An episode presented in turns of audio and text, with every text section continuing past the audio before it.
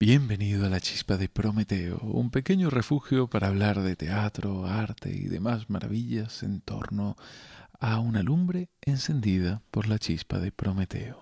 Somos Cecilia Escritore y Benevieites y este podcast está producido por nuestra compañía Teatro Strapato. No olvides suscribirte para no perderte ningún episodio. Y hoy volvemos a estar en compañía de un toro, un toro que huye, un toro que es engañado y es fruto de un engaño.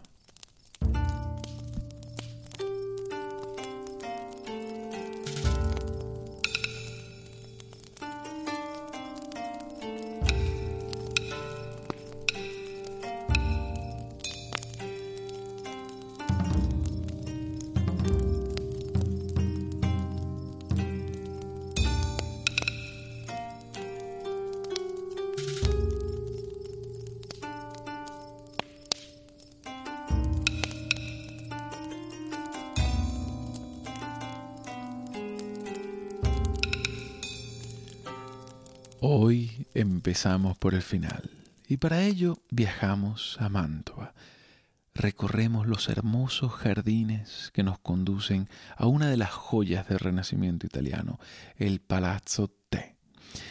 Entramos y recorremos esos pasillos de un mundo paralelo hasta llegar a la sala de amor y psique. Estamos ahora en el corazón de esta obra maestra de Giulio Romano, maestro máximo de la arquitectura y el arte del buen fresco. Entre todos los frescos sensuales y evocativos, encontramos uno en el que se observa a una mujer entrando a hurtadillas en el costado de una vaca. Sí, en el costado de una vaca. Hay una vaca de espaldas abierta por un costado, como si tuviese una puerta de acceso. La mujer entra, ayudada por un hombre que tiene un martillo en la mano. La perspectiva, la dinámica, los colores, todo es hermoso en esta obra. Pero, ¿qué escena es esta? ¿Quién es esa mujer? ¿Quién es ese hombre? ¿Qué clase de vaca es esa? Con esta imagen terminará nuestro episodio de hoy, pero empecemos en donde nos habíamos quedado en el último episodio. Europa ha tenido tres hijos, Minos, Radamantis y Sarpedón. Eran fruto de su unión con Zeus, pero su esposo, el rey Asterión, adopta a estas criaturas como si fuesen sus propios hijos. Los nombra herederos del trono de Creta. Pero estas historias nunca terminan bien. Cuando muere Asterión inicia el conflicto entre los hermanos. Minos es recordado, según algunas tradiciones, como el favorito de los dioses. Así que Minos acude a Poseidón y le pide su apoyo.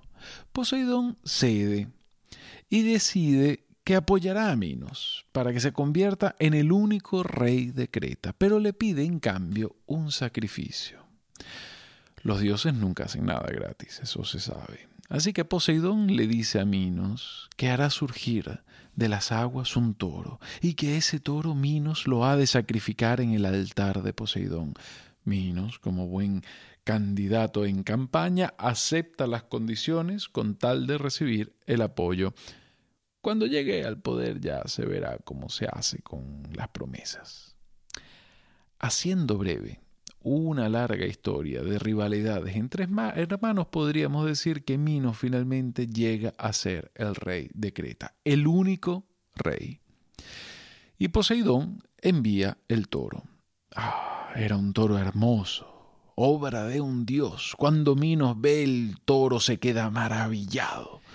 Prometió que lo habría sacrificado a Poseidón. A fin de cuentas es lo único que el dios de los mares le pidió en cambio de su apoyo. Pero ahora Minos es rey. Y cuando se llega al poder se suele uno olvidar de los peldaños que hasta allí lo llevaron. Entonces Minos decide que es una verdadera pena sacrificar un toro como ese. Así que decide unirlo a su ganado, convertirlo en el semental de sus vacas. En cambio, toma otro toro, uno cualquiera, y lo sacrifica a Poseidón. Pero los dioses son caprichosos, Y por otro lado, un pacto es un pacto. A Poseidón no se la dan con queso. Él sabe perfectamente que está siendo engañado. Sabe que ese no es el monumental toro que él envió. A Poseidón el pobre lo engañan y no aprende. En Troya también se, llevará una tremenda desilusión. Y es que Poseidón sigue haciendo pactos y confiando en los mortales, en la honestidad de los mortales, pero no hay forma. Los mortales, se ve que es parte de su condición, tienen tanta facilidad a prometer como dificultad a respetar lo prometido. Poseidón se indigna y supongo que si Anfitrite le dijese, mira, que te, te, lo advertí, eh, que, que, que no te tenías que fiar de los mortales, esto no haría más que acrecentar la ira del pobre Poseidón. Minos reinaba y su reino era justo. No nos equivoquemos, Minos era un excelente rey. ¿eh? Cierto es que expuso a sus hermanos y se quedó con todo el gobierno para él, que lo hizo con la ayuda de Poseidón, prometiendo cosas que no cumpliría, pero cuando llegó a gobernar, fue un gran rey, o al menos así nos lo presenta el bueno de Platón en su breve diálogo sobre la ley y la justicia, titulado precisamente Minos, en el que Platón cita a su vez a Homero y a Hesíodo, todo esto puesto, como siempre, en boca de Sócrates.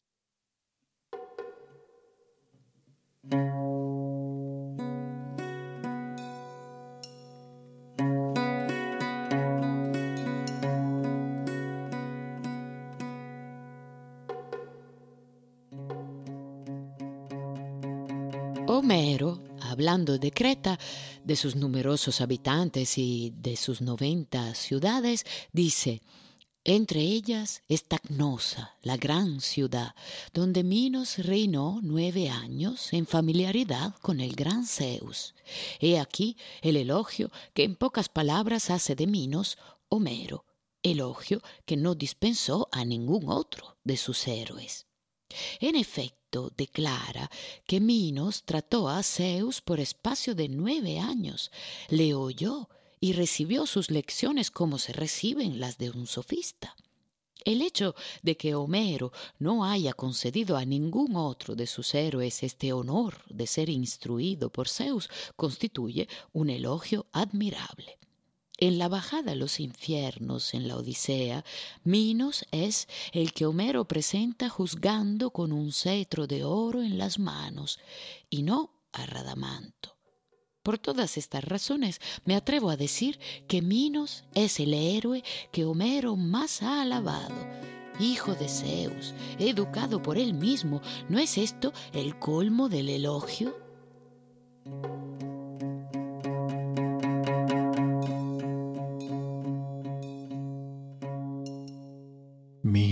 Es un gran rey y esto por lo visto no se discute. Aún así, a Poseidón se le quedó clavada esta espinita del toro. Y un día se despertó Poseidón con el día torcido y dijo, esta espina yo me la saco. Entonces pensó a cómo se podía vengar de Minos. ¿Cómo podía hacer para que Minos se arrepintiese de haber conservado aquel maravilloso toro? Y entonces Poseidón pensó en Pasífae, la esposa de Minos.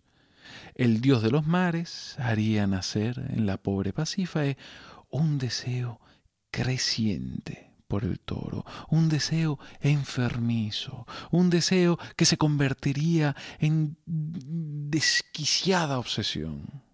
Y así fue. Pasífae un día vio aquel hermoso toro blanco y sintió un cierto interés. Había algo en ese toro que le atraía. Pasaban los días y Pasífae cada día salía antes en busca de aquel toro. El interés la atracción se fueron convirtiendo en deseo carnal, y el pobre toro empezó a huir de ella y a temerla.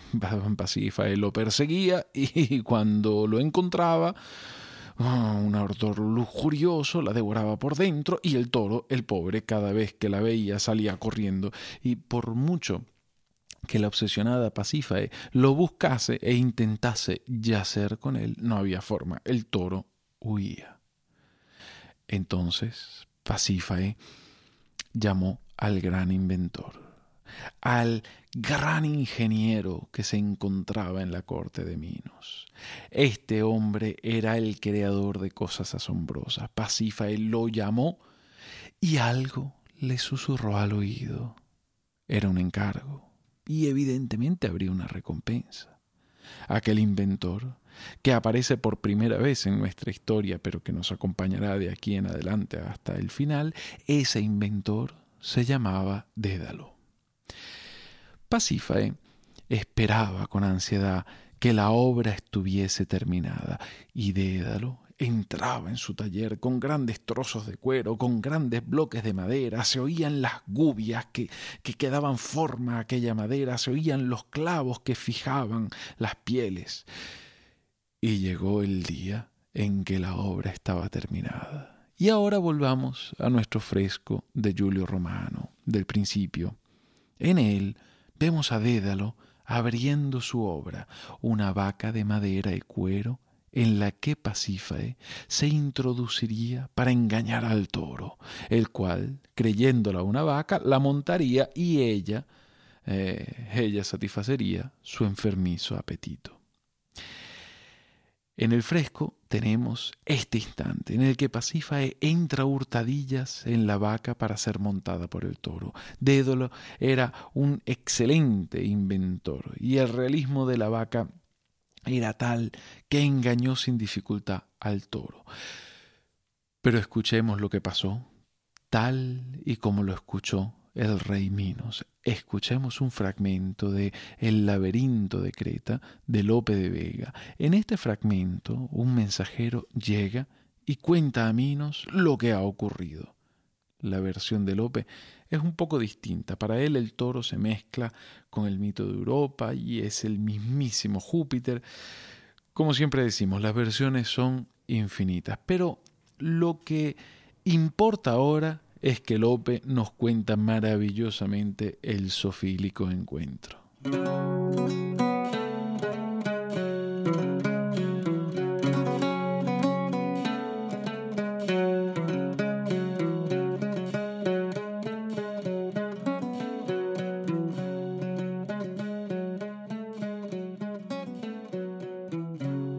Sabrás que Pasífae, ay cielo, iba con hábito corto por un bosque cierto día, cuando al cristal de un arroyo cortesano, en murmurar a la espalda de unos olmos, bajaban de tus pastores las vacas, que en los cogollos de la hierba entretenían la sed con pies perezosos puso los ojos Pasífae en un blanco y rubio toro, novillo de pocos años, más doméstico que hosco, tan pintado de la piel, con varias manchas el lomo, que sólo por las estrellas es el del sol más hermoso las puntas de media luna que tienen menguado el rostro, corto de nariz y cuello, y de esmeraldas los ojos, donde no ha probado el yugo, con un remolino rojo tan bello que parecía revueltas madejas de oro. Enamoróse Pasífae de este animal, dando asombro a Creta, aunque hay opiniones que es Júpiter poderoso, que como a la bella Europa, de quien tomó el nombre heroico la tercer parte del mundo, enamoró cauteloso en forma de toro blanco. Tienen por cierto que él solo pudo hallar en sus deseos de la ejecución el modo. Pasífae, en fin, ha parido, si es de Júpiter, un monstruo medio toro y medio humano, y es tan público y notorio que vienen de varias partes a verle por espantoso prodigio en naturaleza, pero conviniendo todos en que es de Júpiter hijo, siendo efecto prodigioso de imaginarle pasifa en forma de blanco toro. Así lo entienden los sabios y los filósofos doctos, tal es la fuerza que tiene la imaginación en todo. Está en dos años tan grande, tan fiero y tan riguroso como un toro que sus celos escribe en los verdes troncos, haciendo a golpes que tiemble y que le responda el soto.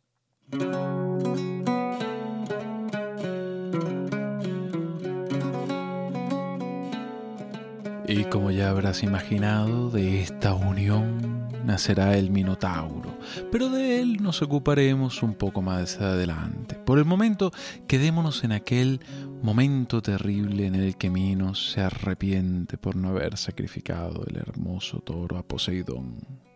Nuestra isla se va cargando de historia e historias, y ya Creta no es aquel lugar virgen en el que crece el pequeño Zeus. Cosas tremendas han pasado, y muchas más quedan por pasar en esta nuestra isla de dioses inmortales. Y para que esta lumbre se mantenga encendida, puedes sumarte a nosotros en Patreon. Puedes suscribirte al podcast y puedes recomendárselo a tus amigos. Somos Teatro Strapato y nos puedes encontrar también en Facebook e Instagram. Esperamos que tu curiosidad te vuelva a traer a la chispa de Prometeo dentro de dos semanas conoceremos a esa mente prodigiosa de técnica y arte, conoceremos más de cerca al personaje que hizo posible tantas desgracias en la isla de Creta. Y por el momento os deseamos unos días con muchas chispas y fuegos maravillosos.